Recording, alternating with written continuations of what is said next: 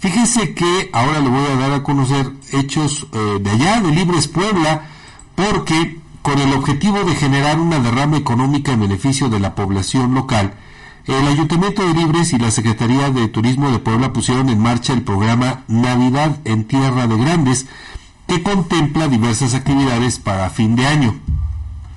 La presidenta del Sistema Municipal para el Desarrollo Integral de la Familia de eh, Libres Puebla, Alejandra Ruiz, agradeció al gobierno estatal y a la titular de la Sectur, Marta Ornelas, por respaldar las acciones de promoción turística de ese municipio. Explicó que el programa navideño se realizará pues de, de ayer domingo hasta el 6 de enero, no es cierto, del 3 al 6 de enero, yo estoy eh, considerando más el tiempo, y se espera una derrama de por lo menos 20 millones de pesos para beneficiar a distintos sectores locales. Entre los atractivos destacan las, eh, las tradicionales macroposadas que se van a efectuar del 15 al 23 de diciembre y que prevén congregar unas 50 mil personas, la gran caravana navideña, el lanzamiento de la marca turística Libres, la macroposada en el Palacio Municipal con grupos musicales y una rosca de reyes de 100 metros de longitud.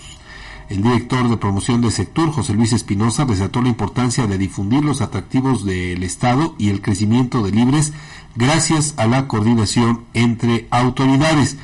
También se implementará un operativo de seguridad con corporaciones municipales, estatales y proyectos para cuidar el medio ambiente.